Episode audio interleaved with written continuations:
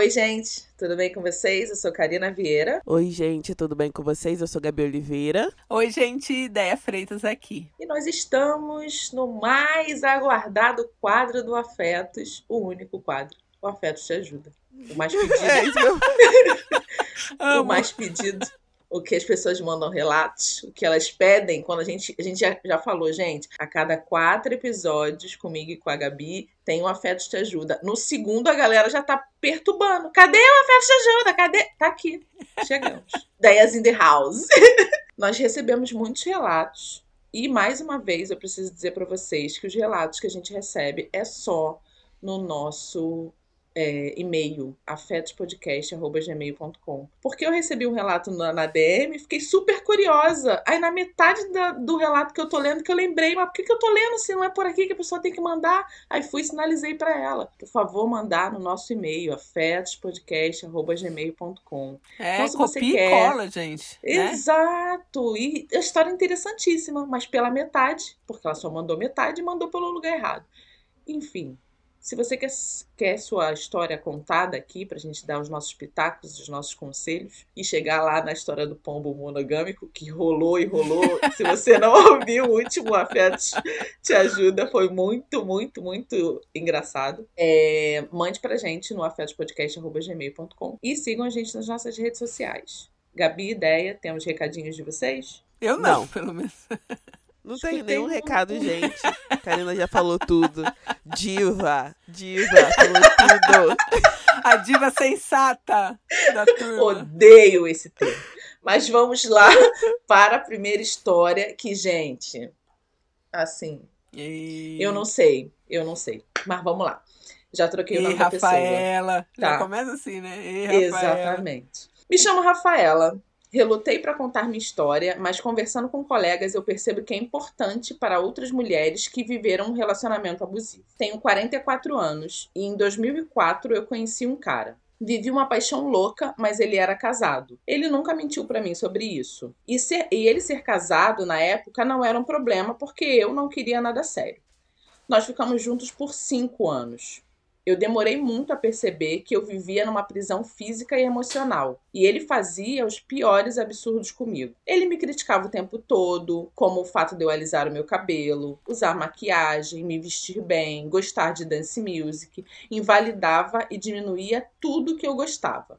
Ele me afastou dos meus amigos, principalmente dos amigos homens e das mulheres que eram mais críticas, e me afastou também da minha família fazia chantagem emocional, cortava os cabos do meu telefone, me trancava dentro de casa, ligava para todo o número da conta do meu celular, chegava sorrateiramente na minha casa para ver se eu estava com alguém. Ele agredia fisicamente as pessoas que se aproximavam de mim e eu vivia com medo de passar vergonha. Ele me impedia de me arrumar ou usar roupas, roupas que ele não gostava, e várias vezes disse que desejava que eu quebrasse minhas duas pernas para não usar roupas indecentes. E eu, que não queria compromisso, virei refém de uma pessoa louca que bebia e depois começou a usar outras drogas. Na época, eu achava que isso era normal. Eu não sabia da bebida e nem das outras drogas. Que ele era ciumento, porque eu era também e eu, e eu culpada por ser independente e não deixá-lo se sentir seguro, já que não estávamos no mesmo patamar. Ele era casado, né? Aliás, nunca entendi bem o casamento dele. Como fui morar sozinha, ele praticamente morava na minha casa. Só não marcava com as contas. Sim, fui ONG. É slogan de Ideia Freitas aí, não seja ONG de macho. A mulher dele engravidou na louca tentativa de salvar o casamento. Isso ela me disse depois. Lembro que ele não estava mais com ela no final da gravidez e isso me deixava desesperada porque queria me livrar dele a qualquer preço, mas tinha um medo emocional e físico dele. Fui com ele na porta da maternidade e obriguei ele a conhecer a filha. Com muito custo, algum tempo depois eu me livrei desse relacionamento. Não foi nada fácil. Teve agressão e polícia. Até então, ele nunca tinha me batido, mas eu já tinha agredido ele algumas vezes. Ele ficou inconformado com o fim do com o rompimento, porque já havia se separado da esposa para ficar comigo, mesmo eu dizendo que não queria. Ele acabou voltando atrás com a esposa e matriculou a filha na escola que eu trabalhava. E foi assim que a mulher dele me conheceu e conversou comigo.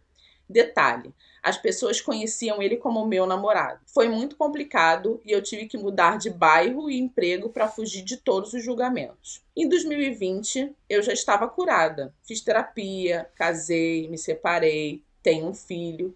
Por meio de amigo em comum, soube que ele sofreu um acidente grave durante a pandemia ela me enviou um print de uma postagem dele acamado no hospital, dizendo que queria poder voltar no passado e corrigir todos os erros que ele cometeu e as besteiras que ele falou, porque ele sabia que havia prejudicado a vida de uma pessoa que fez tudo para usar, para estar ao lado dele.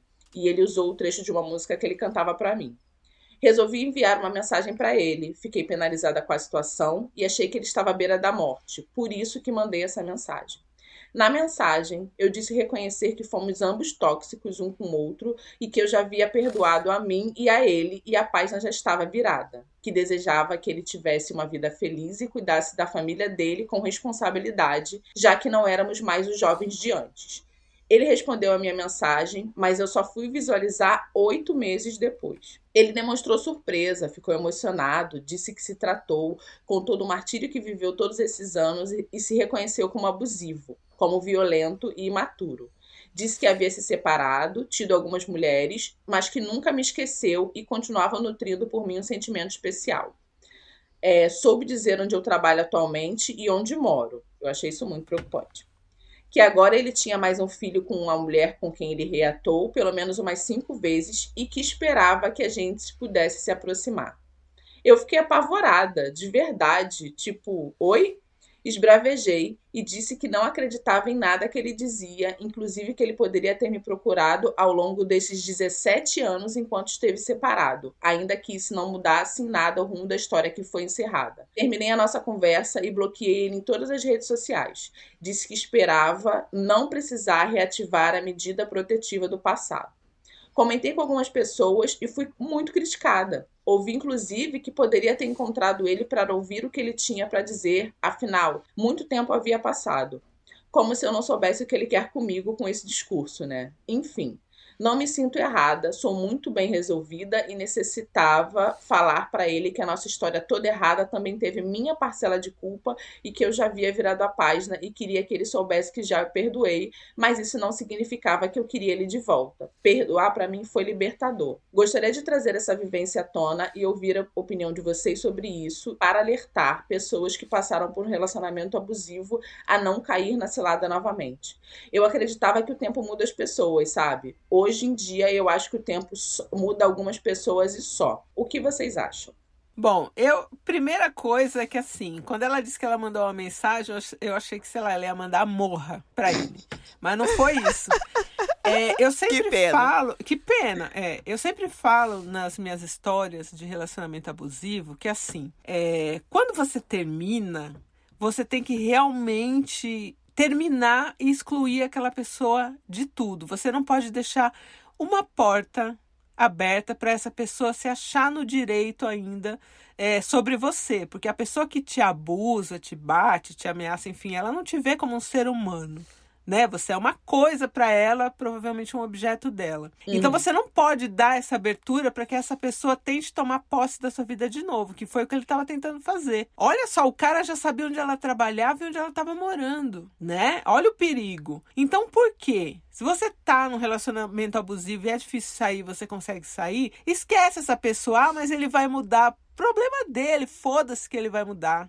Não vai mudar. Quer dizer, pode até mudar, mas não vai ser com você. Você não tem que saber isso, você não tem que ficar com essa pessoa, você não tem que dar outra chance. Né? Depois que você toma o primeiro tapa, o primeiro grito, o primeiro xingo, sei lá. Não dê, não dê outra chance termina, vai ficar sozinha, passa para outra. Então, é, além né, da coisa dela não ligar para estar tá com um homem casado, que aí é outro assunto que eu acho que as meninas vão falar melhor, eu queria deixar aqui esse recado. Não tenha dó de homens que foram abusivos com vocês. Ele pode estar tá chorando, ele pode ajoelhar, ele pode subir num prédio, se ameaçar de se jogar. Não é um problema seu. Não é um problema seu. Saia disso, não tenha pena, não tem um mínimo de pena, nada, nada. Esquece esse homem, segue a sua vida e não dê chance. Ele pode ter mudado, foda-se ele, a família dele, todo mundo. Esquece todo mundo e vai seguir a sua vida e cuida da sua segurança, da sua saúde e não tenha dó de homem abusivo, não. Não importa se entrou pra igreja, virou crente, foda-se. Bota isso na sua cabeça. Então eu queria deixar esse recado. Zero dó. A gente tem um episódio aqui no Afeto que a gente gravou recentemente. E nesse episódio a gente fala, né, que a gente acredita que as pessoas podem mudar, mas principalmente se tratando de relações abusivas, né? É, e eu falo só não só relações românticas, mas às vezes entre mãe e filho, pai e filha, pai e filho. Essas pessoas podem mudar longe da gente. A pessoa pode mudar, passou pelo processo, mas longe de você. Porque você já sofreu na mão da pessoa, sabe? Não, tem, não faz sentido você voltar para o mesmo lugar. Então, assim, eu super concordo com você. É, quem, tá te, quem te critica vai comprar o seu leite? Não. É. Quem te critica? Amo, beijo, Jojo. Gente, isso é um meme, tá? Por isso que a gente Jojo, tá rindo. Eu te amo. Esse é um meme. Então, assim, é um meme da Jojo falando. Bota Jojo quem te critica no Google, que você vai achar. Amo. e, então, assim, você, eu acho que você fez super certo. Ah, ter pena, tenha pena de longe se você tiver pena. Se não tiver pena também, não importa. Eu acho assim, é, você não buscou a vingança, nem nada disso, né? Porque num bom filme, a pessoa iria lá no...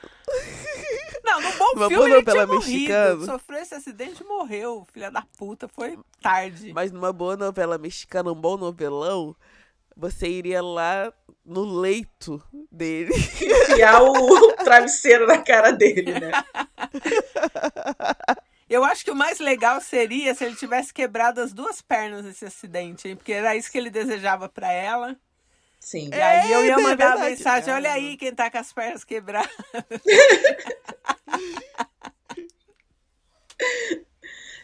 Gente, mas eu escolhi essa história porque eu acho que ela é o final de várias histórias que a gente já contou por aqui, de mulheres que passaram por relacionamentos abusivos. Sim. É... Então, ela trazer isso de que ela conseguiu. E eu não vou nem entrar no mérito aqui dela ter se relacionado com um cara casado, porque eu acho que no contexto aqui, é... isso fica para outro, outro momento. É, eu acho que ela, primeiro que ela reconheceu que ela também era uma pessoa abusiva nessa relação, ela perdoou o cara e se perdoou, coisa que acho que 90% da galera não conseguia fazer. E aí ela deu um ponto final nisso, se libertou, né? 17 anos se passaram e este demônio voltou para assombrar a vida dela. Eu não consigo entender como as pessoas que estão ao redor dela e conseguiram ver que ela saiu de uma relação abusiva, ainda tem a pachorra de criticar ela porque ela não quer contato com o cara que feriu ela, que magoou ela, que criticava ela, que acabou com a autoestima dela, que deixou ela no chão, que desejava que ela quebrasse as duas pernas. Então, eu não consigo entender da onde ah, vem. Mas o, Aliás, mas consigo o homem sim. chorou, caiu uma é. lágrima, todo mundo se comove. Sim, ah. sim. Com certeza. E eu ia falar que eu não consigo entender de onde vem essa coisa do perdão, mas consigo entender sim. É isso que a Deia falou. A gente, né, toma tapa, é, abusi é abusada, é estuprada, é violentada de todas as formas possíveis, mas se o perpetrador ali da violência, né, se o violentador soltar uma lagriminha, pronto, ele merece todo o perdão do mundo. Ah, porque você tá sendo um monstro, porque não perdoou esse cara. Ela já perdoou, ela deixou isso claro no relato dela, só que ela não quer contato com ele. E eu queria e eu dizer que, que muito disso, do perdão, é culpa do cristianismo. Sim. Porque, né, a pessoa pode fazer o que ela quiser. Ah, mas você acredita em Jesus e pediu perdão? Ah, tá tudo bem. Cara, é. Perdoar nada, aquela tô zoando. Não, mas é... é tô zoando, mas é tem um fundo de verdade. Não, mas é verdade. É, é, tem gente que, que esse processo é muito importante pra pessoa parar, né? De é, ficar remoendo aquilo. Que também não é bom. A gente tem um episódio também, eu tô fazendo auto-referências, mas a gente tem um episódio falando sobre amargura, né? Sobre como às vezes a gente se, se, se abraça ao ressentimento. Isso daí também não é bom, não é saudável para você. Mas você parece que seguiu super a sua vida. Mas uma coisa que eu ia comentar e tinha esquecido é que é, a gente sabe que o que acontece muitas vezes também é que essas pessoas agem de uma maneira no privado e agem de outra maneira no público. Sim. Então, às vezes, a família e os amigos, se você não conta, nem sabem que essa pessoa. Não tô falando do caso específico dessa história, não, tá? Tô falando no geral. Às vezes as pessoas nem imaginam que a pessoa é daquele jeito. É, que o cara é um agressor, né? Uhum. Que é um agressor. nossa, é mas violento. ele é tão gente boa, tão ótimo vizinho, tão ótimo funcionário. Então, assim, ainda tem esse, esse lugar depois de esclarecendo quem verdadeiramente é aquela pessoa. Porque às vezes as pessoas ao redor não acreditam. Pô, é gente boa demais. Que isso, fulano de tal tinha um discurso maneiro, não sei o que, entendeu? Nas redes sociais, o pessoal sempre fala assim, ah, quando acontece alguma situação, aí agora o pessoal já vem com o comentário, né? Ah, com certeza é bolsomínio. Mas é umas coisas assim, do tipo assim, que que todos os caras fazem, sabe? Sim. Que todos os é, caras... independente de política. É. Independente de política. E aí você tocou num ponto, Gabi, que eu também não tinha parado para pensar. É a justificativa que só homens agressivos são de direita. E a gente está agora, neste momento, numa campanha para eleger uma mulher negra para o STF. E o que mais a gente viu no Twitter são pessoas que se dizem progressistas atacando esta campanha, sendo extremamente racistas. Sim. Então, Sim. assim, não dá para botar tudo também de que a esquerda só tem pessoas alecrins dourados que nasceram no campo sem ser semeado, porque essas pessoas podem sim ser extremamente progressistas e ser muito racistas. Como elas se provaram neste momento. É, então, para mim, e isso é só. Sim. E pilantras e tudo. Sim, é. sim, com certeza. Com certeza. Então não dá para botar no campo de ah, não, só podia ser bolsominion. É, bolsominion a gente sabe que é o lixo, né, da sociedade. Não está aí, não estamos passando a mão na cabeça deles. Mas existem muitas pessoas, muitos homens que se dizem progressistas e são péssimas pessoas. Vamos para a segunda história? Bora? Eu leio? Vamos. Lê daí, então. E Bruna, já quero já começar assim. Olá meninas, me chamo Bruna, admiro muito o trabalho de vocês e hoje trago minha atual situação para que talvez vocês me ajudem de alguma maneira. Eu terminei a faculdade de Direito e me desencantei totalmente com a área, tanto que estudar para a OAB me dava crises de ansiedade seríssimas. Eventualmente desisti da área e me afundei na tristeza durante muito tempo, sendo mantida pelos meus pais. Depois de algum tempo, me sentindo totalmente inútil, comecei a procurar qualquer emprego e continuo procurando e me frustrando até hoje. No ano seguinte, comecei a namorar um cara de uma cidade vizinha que depois de poucos meses acabou vindo morar comigo. Eu já morava sozinha. Aqui vale ressaltar que sempre fui uma pessoa extremamente sozinha, sempre afastei possíveis amigos e os poucos que eu tinha na faculdade nunca mais conversei depois que me formei.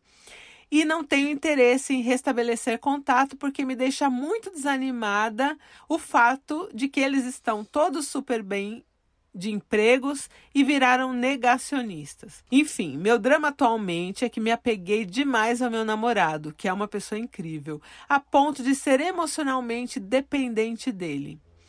Quando ele vai visitar os pais ou se ausenta por um ou dois dias, eu entro em total desespero de me ver sozinha e nunca converso com absolutamente ninguém além dele e minha mãe. No, no, isso acontece nos últimos anos.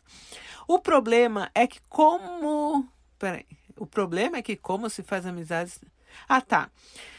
Meu problema é como se faz amizades tendo uma dificuldade tremenda para isso tendo 26 anos e estando desempregada? Eu detesto ter essa dependência porque chego a pensar que se eu não tivesse ele, não conseguiria levantar da cama.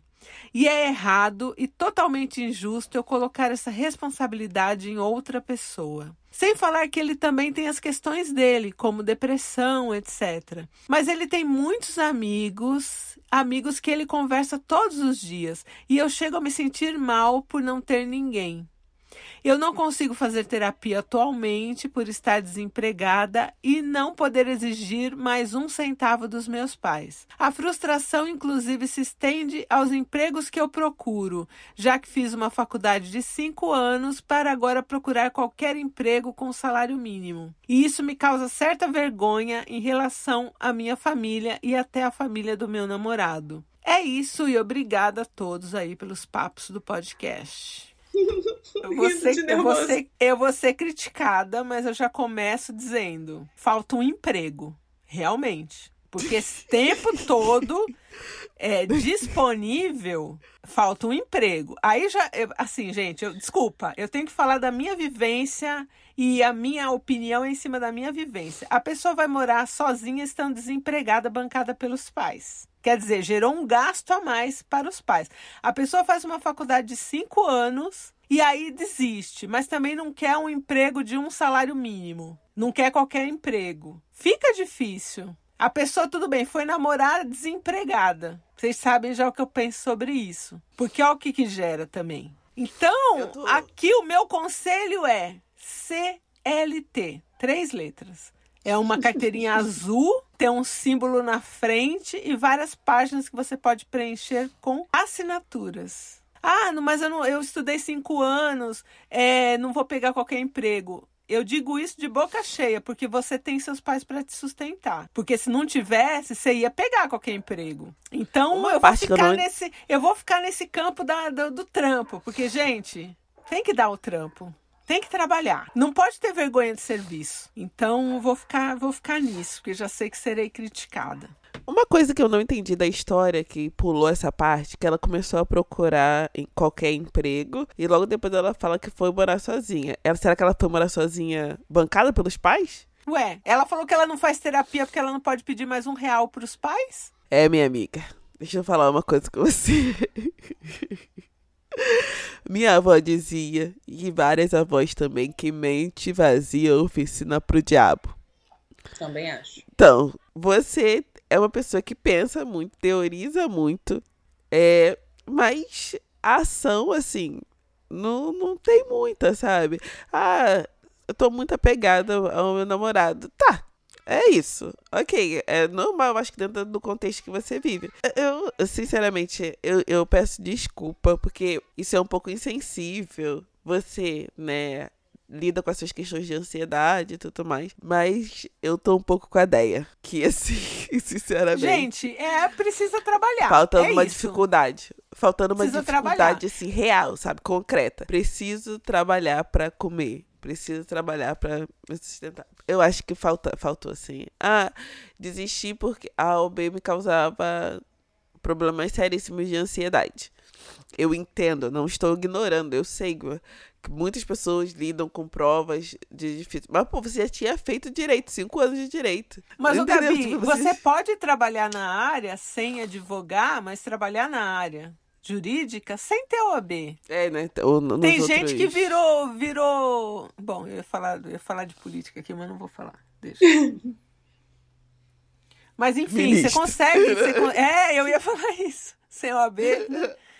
É, bom, você consegue um emprego nessa área de direito sem ter OAB também. Pelo menos assim, para você se ocupar, para você ganhar o seu dinheiro. Ah, ninguém gosta de trabalhar. Isso eu vou, isso já já é uma dica que eu dou aqui para você. Ninguém gosta de trabalhar em nada. Não existe isso.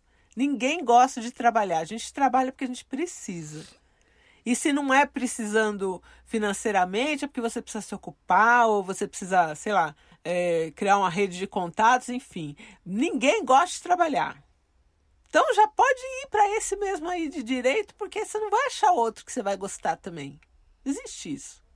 Já te adianto. Trampo é trampo. Entrando nessa de fazer autorreferência, é, nós temos um episódio do Afetos lá do começo chamado Mulheres se resumem aos seus relacionamentos. E aí a gente explica mais ou menos, eu e Gabi a gente explica mais ou menos, que não dá para você deixar a sua vida inteira escorada numa perna só, que é o seu relacionamento. Que eu acho que é isso que está acontecendo quando você fala que se não- ele não está perto de você, você não consegue levantar da cama. Eu quase tive um E e- colapso. Não, e aí ela tá escorada em duas pernas, né? Os pais Os e o pais. Exato, exato. E aí, cadê as outras todas?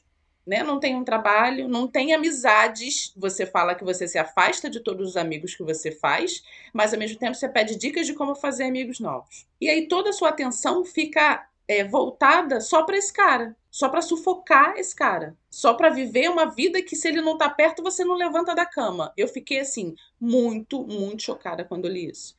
E cadê as outras partes? Cadê as amizades? Cadê a sua saúde emocional? Cadê o seu emprego? Cadê a sua família sem ser uma, uma relação de dependência financeira? Porque você fala que só conversa com a sua mãe e com o seu namorado.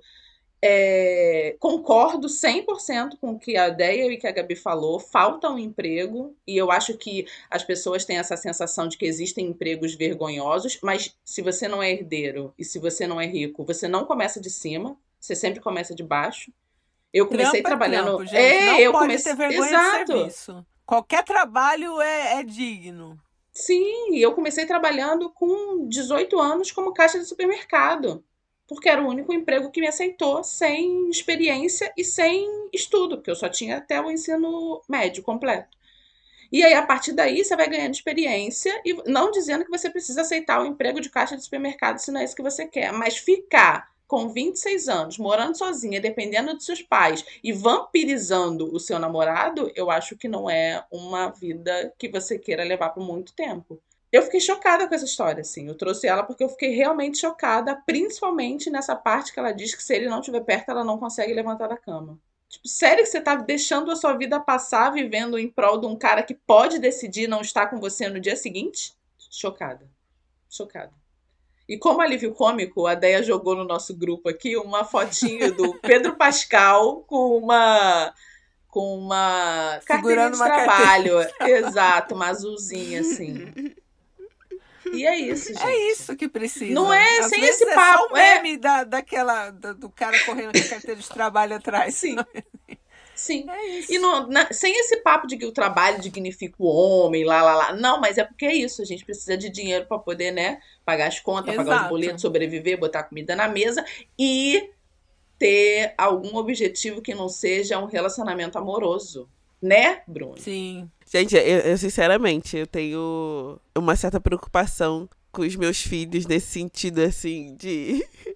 Porque, apesar de eu ter tido uma boa estrutura, os meus pais me apoiavam e tudo mais, mas eu não ah, cresci e nasci numa época onde a gente tinha acesso a tudo, sabe? Ou a gente achava que, tipo, que a vida era assim, sabe? Que a coisa acontecia de forma muito tranquila, assim, ah, você não conseguiu um emprego, tá tudo bem. Você vai morar sozinha sem com um emprego que não dá pra pagar, tá tudo bem. Aí eu fico pensando, gente, não posso deixar também correr. É, não, mas aí você eu tem que ir sinalizando. noção. Né? Vai dando a idade, você fala, e aí, vamos arrumar um estágio, sabe? Do jovem, você já tem que jogar ele num estágio. Eu sou da época que aqui em Santo André, não sei na cidade de vocês se tinha, tinha o guardinha mirim. A gente era, a gente começava a trabalhar com 12 anos. O que, que o Nossa. guardinha mirim fazia? É, você, a gente era botado numa empresa e a gente levava documento. Ah, de um departamento no outro. Ah, daqui no fórum. Levava um boleto no banco, sem dinheiro. O guardinha mirim não pegava em dinheiro, mas você já usava fardinha, assim, roupinha. Era isso, era 12 anos. Acho certo agora? Lógico que não. Mas era uma época que, com 12 anos, seu pai e sua mãe já falava lá, os guardinha tá pegando. Entendeu? Era meio salário mínimo que você ganhava, mas você ganhava. Então, eu acho que a partir do momento que a pessoa se forma no ensino médio, vai, e começa uma, uma faculdade, se ela puder, porque, né, a gente está falando aqui de pessoas com um pouco de privilégio. Uhum. Porque se vier de onde eu vim, não tinha essa, não. 15 anos eu estava trabalhando porque eu precisava. É outra realidade. Mas se a gente está falando aqui de alguém que tem um privilégio, que pode começar uma faculdade, já pode ir dando um trampinho paralelo ali. Para conhecer a vida, para conhecer as pessoas, para ter um, uma dinâmica do que é a vida real. Né? Que a vida real não é um morango carnudo bonitão. É isso. Então, para Bruna, o que eu desejo é um trampo. É isso. Tem que pegar o trampo aí que aparecer, pelo menos preocupar a mente e livrar um pouco os pais, né? De Sim. pagar e esse namorado que daqui a pouco ele da área. Se sou eu, não tinha nem entrado, porque, né? Desempregada. Ó, vamos ler a terceira história. Dá tempo, eu acho, né? Então vai, lê você, Gabi. Vamos ler uma terceira história hoje, ó. Eu sou uma nova ouvinte do podcast de vocês. Me chamo Débora e estou amando cada dia mais. Gosto muito, principalmente, dos episódios do Afetos Te Ajuda, com a participação da Deia. Porque tem briga, né? Tem, tem... É o caos, né? Já me identifiquei com muitas histórias contadas por vocês. E dessa vez estou escrevendo porque estou numa situação difícil e preciso de ajuda. Quando eu tinha 20 anos, estava em um relacionamento havia um ano. Eu engravidei e me tornei mãe. Foi uma situação difícil porque eu era muito novinha. Morava com a minha mãe e estava no meio da faculdade. O pai da criança, quebrando a expectativa de todos na minha família, me assumiu e sempre foi super positivo em relação à gravidez. Estamos juntos até hoje. Nosso filho tem um ano e sete meses e é por isso que estou escrevendo. Quando o bebê nasceu, o pai dele veio morar comigo na casa da minha mãe. Isso nunca foi um problema para ninguém. Mas atualmente, com 22 anos e quase 4 de relacionamento, eu percebi que estamos praticamente casados. Vivemos juntos todos os dias, dividimos o mesmo quarto e temos uma rotina. Ok, ótimo para o meu filho, mas eu passei de apenas uma garota de 20 anos para esposa, mãe e filha, tudo ao mesmo tempo. O pai do meu filho é super carinhoso, mas ele é bem preguiçoso nas coisas que faz. Nesses um ano e sete meses do bebê, a responsabilidade mental e física foi quase inteiramente minha. E além disso, eu tenho que ficar limpando e arrumando a bagunça dos dois, para não, não incomodar a minha mãe, que é muito paciente. Eu já tentei externar meu incômodo em relação a isso muitas vezes de maneiras diferentes. Mas acontece que muitas dessas vezes eu acabei saindo como chata. Não só por parte dele, mas também por parte da minha mãe. Já tentamos muitas dinâmicas diferentes, mas a realidade é que depois de tudo, a carga mental e física ainda é majoritariamente minha. E ok, não me incomodo, porque é meu filho. Deveria se incomodar, querida. Mas vamos lá. Mas estou, Sim. mas estou cansada. E esse cansaço todo me fez perder muita admiração pelo, pelo meu parceiro, que eu achei que iria ser diferente, apesar de carinhoso. Recentemente temos tido muitas brigas e, e discussões. Eu tenho tido uma vontade séria de me separar. Eu cheguei a pedir um tempo com ele morando na casa da mãe dele e eu aqui com o bebê, para ver se as coisas melhoravam. E até que melhoraram. Ele está mais proativo, com medo de divórcio. Mas a vontade não passa, parece que as coisas mudaram muito e eu sinto que não caibo mais nesse relacionamento. Mas ao mesmo tempo, eu tenho muito medo do que, que vai ser de mim. Mãe, aos 20, separada com um filho para criar, sem terminar meus estudos, sem saber se vou conseguir dar conta das coisas financeiramente. E ainda por cima, minha família faz uma pressão absurda para que eu não me separe, sempre ressaltando como ele é um ótimo pai, porque não me abandonou grávida e faz o básico e falando também sobre como vou piorar a vida do meu filho se eu tirar o pai dele. Eu não sei o que fazer. Estou me sentindo cada dia mais sem ânimo e sem expectativa de nada. Afetos, me ajuda. Ai. Posso começar falando? Eu Pode. fiquei muito nervosa com essa história porque me veio duas coisas na cabeça. A primeira foi: existe a possibilidade desse cara ser um bom pai, bom, bom pai, e ser um péssimo marido. Assim como existe também a possibilidade dele continuar sendo um bom pai para o seu filho, sem necessariamente vocês tenham que ter algum tipo de relação. Você expressa que não cabe mais nesta relação. E aí eu fico me perguntando o que, que você está fazendo nela, se você tem certeza que você não cabe mais. É, eu acho que a gente pode pegar um, um né, um, ver os exemplos das outras pessoas, das outras mulheres que se separaram e que criaram seus filhos e que conseguiram, acredito que seja muito difícil criar um filho sozinha, mas que não necessariamente precisavam estar num relacionamento que para elas não fazia mais sentido. É, não vai ser fácil, eu tô assim, crendo realmente que você precisa sair dessa relação, porque você expressa que você não cabe mais nela. Não vai ser fácil, porque é o que você falou, você é muito nova, tem apenas 22 anos, tem um filho de um ano e sete meses, mas você expressa que não cabe mais aí. Então não existe mais motivo para você estar tá com esse cara. Quando você diz que ele, ah, ele é muito carinhoso e um bom pai, mas ao mesmo tempo você diz que ele não faz, faz as coisas mal e porcamente, que você fica cansada porque você precisa ficar juntando as bagunças dele, eu fico me, eu fico me perguntando se ao invés de ter um filho e um marido, você não está tendo dois filhos por isso que você tá tão cansada. E aí, sua, sua família também tá aí, né, perturbando a sua cabeça, apertando a sua mente, dizendo que você vai tirar o pai de, o pai do seu filho de perto, quando a responsabilidade de se manter perto do filho é dele, não é sua. Concordo 100%. Não, e o seu depoimento é, mostra é, várias contradições, assim, e, e, e, são contradições que a gente vê muito em relações é, desiguais, né? Porque ao mesmo é, é o que a Karina falou, ao mesmo tempo que você, ah, ele é um bom pai, mas ele não faz nada. Eu tenho que limpar a bagunça. É assim, é contraditório. É, e, eu, e eu acho que não é, é propositalmente contraditório. Eu acho que é, um, é uma versão que você quer acreditar, mas que na prática ela não existe. Você quer se convencer que tá valendo a pena se manter nessa relação. E as outras pessoas também querem te convencer. Mas quando você senta e lista, você percebe que não dá. Que você tá apegada a alguma questão, alguma, ou alguma expectativa, ou alguma visão que você construiu passado, mas que agora não existe mais, porque a relação não é essa. Eu não consigo, eu sinceramente não consigo é, me colocar nessa situação, porque eu acho que tem muitas camadas. Você é uma mãe jovem, aí você falou né, que você parou os estudos e tudo mais. Então, para mim é muito difícil me colocar nessa situação, porque eu nunca vivi exatamente e sempre tive muito medo. Aquela coisa do medo da gravidez na adolescência. É, Sim. me acompanhou por bastante tempo. Então, não tem como. É, fala, eu acho que em outras situações a gente consegue falar melhor.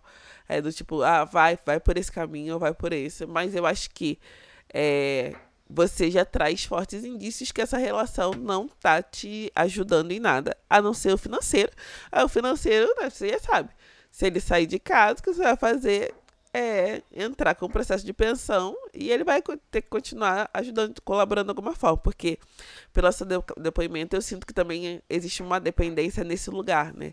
Até inclusive em relação à sua família, achar que, que é importante a colaboração dele, mas a colaboração dele é uma coisa que você vai buscar legalmente e vai ter que existir de qualquer forma. Eu, assim, primeiro que, né, receba aí meu abraço, Débora, mãe cansada. São muitas histórias, né, de mães cansadas. E eu acho que a primeira coisa que você pode fazer agora é pensar um pouco em você, assim tentar se priorizar um pouco, de repente voltar a estudar, já que você tem o apoio da sua mãe dentro de casa, pelo menos para ficar com seu bebê à noite, não sei. Eu acho que Primeira coisa, foca nisso, voltar a estudar, terminar seus estudos e pensar um pouco em você. Eu acho que você deu uma meio que uma solução também para esse relacionamento. Você disse que quando ele voltou para casa da mãe dele, as coisas melhoraram. Uhum. Então você pode, você pode sugerir, né, esse relacionamento, ele na namorando, ele na casa da mãe dele, você na casa da sua mãe é, dar carinho pro filho é obrigação dele, então ele não é um ótimo pai porque ele dá carinho pro filho, é o mínimo. Mas, pelo jeito que você fala, ele nunca te ajudou a trocar uma fralda, nada. Então, ele estando longe ou perto é um peso morto. É mais serviço para você, assim que eu penso. Então, se você gosta dele, ele gosta de você, talvez dê certo esse, esse molde que você mesmo aqui falou que deu certo uma época, ele morando é, na casa da mãe dele. Dá espaço para trás. Às vezes as pessoas elas têm esse receio é, de dar esse passo para trás, né? Ainda mais quando envolve uma criança tal. Ah, vai tirar o pai de perto, mas ele pode, sei lá, se, se ele organizar a rotina dele, passar todo dia na sua casa para ver o bebê ou pegar o bebê, levar para casa dele de final de semana. É assim, a dinâmica. As crianças, elas, quando você explica bem para uma criança o que está acontecendo e, e mostra que ali também pode ser um ambiente de amor, elas entendem bem, elas aceitam bem. E ele está pequenininho agora. Então dá bem para você criar essa dinâmica dele lá na casa dele para a mãe dele lavar as cuecas dele, ou sei lá ele, sabe? Do que você aqui tendo que além de trocar fralda lavar as cuecas dele, entendeu? E aí você mantém esse namoro. A hora que for miando, miando, miando, acabou, já tá cada um na sua casa. Entendeu? Já tem a dinâmica da criança, já foi criada, já estabelece essa pensão aí na justiça. Fala, não, vamos só, não precisa nem falar justiça para lá, vamos só legalizar aqui, deixar tudo certinho da pensão e porque aí a gente não precisa mais ficar falando de dinheiro, sabe? E mantém tudo assim na maciota. Porque fatalmente esse relacionamento vai acabar. Porque eu acho que você é muito nova, você tem muita coisa para viver ainda, e esse cara aí já é preguiçoso, já é um peso morto. Mas deixa aí morrendo. E aí, nesse tempo que vai morrendo, ó, você vai ajeitando a dinâmica do seu filho com a família dele, com a sua. Vai deixando a coisa rolar, deixa acontecer naturalmente, como diz a música. Entendeu? Então, eu acho que, que é assim, vai na maciota que dá certo daqui a pouco, ó, tá cada um pro seu lado, vocês estão se dando bem, porque eu acho que é importante se você puder manter um bom relacionamento com o pai do seu filho, não tem por que ser ruim né? Então vai fazendo aos poucos, ó. Ele lá na casa da mãe dele, você na sua casa, daqui a pouco miou, cada um tá com outra aí, feliz. É isso. Ó, fui bem ponderada, hein? Nossa. Super. Super ponderada. Super. Não, é com mãe, mãe cansada é assim, eu gosto muito das mães cansadas, porque eu acho que ter um filho deve ser muito puxado, muito difícil. Então eu sempre tô ali com meu pano pronto para qualquer coisa que a mãe fizer. Eu tô do lado da mãe sempre. Não, e olha só, eu falei, né? Eu sempre comento isso quando falam comigo sobre a maternidade solo e tudo mais. E eu sempre falo, gente, eu não sei se eu sustentaria o peso de ter um filho e estar num relacionamento que outra pessoa também uh, uh, deveria dividir a responsabilidade sobre a criação e cuidado. E além de eu cuidar da criança e. Ter que cuidar do cara. Ter que estabelecer uma cobrança para outra pessoa. Fazer é. o que deveria ser feito, entendeu? Imagina no fim de noite, eu já cansada, bota as crianças para dormir e vou ter uma DR. Nossa, pensa, ou vai ter que lavar, pegar as, as roupas dele espalhadas pela casa, é pra pôr fogo, pra pegar a roupa e juntar pro fogo, é isso. Então é. eu tenho, nossa, eu é, sou é. muito solidária às mães cansadas, assim, eu acho que deve ser muito complicado ter um filho, né? Porque você acaba, ah, tem todo o amor, nananã, mas você acaba acrescentando mais uma carga, né? Mais um peso na mulher. E, e uma coisa que me pegou muito também na, na fala dela é que ela diz: ele me assumiu. Não, uhum. ele fez, ele fez o básico, que é que foi lá assumir a criança, que também é filho dele. Né? Então a gente se coloca muito nesse papel de ah, se eu engravidei, a culpa é minha. E aí ele foi lá e ele me assumiu.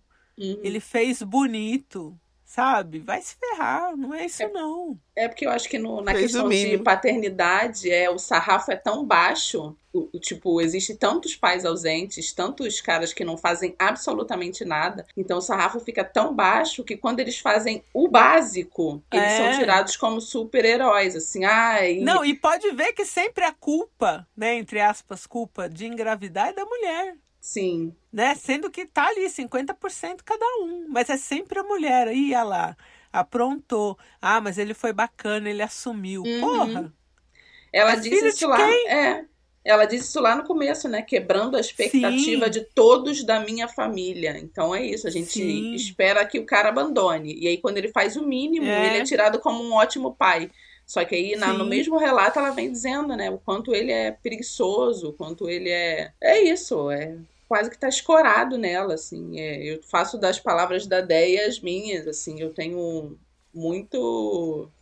Eu fico muito admirada pelas mães solos, assim, por mulheres que Sim. são mães e aí tem que dar conta de uma vida inteira, mais trabalho, mais serviço doméstico e mais uma criança, que é para a vida Não, e você vê que inteira. no caso dela, ela não é uma mãe solo, né?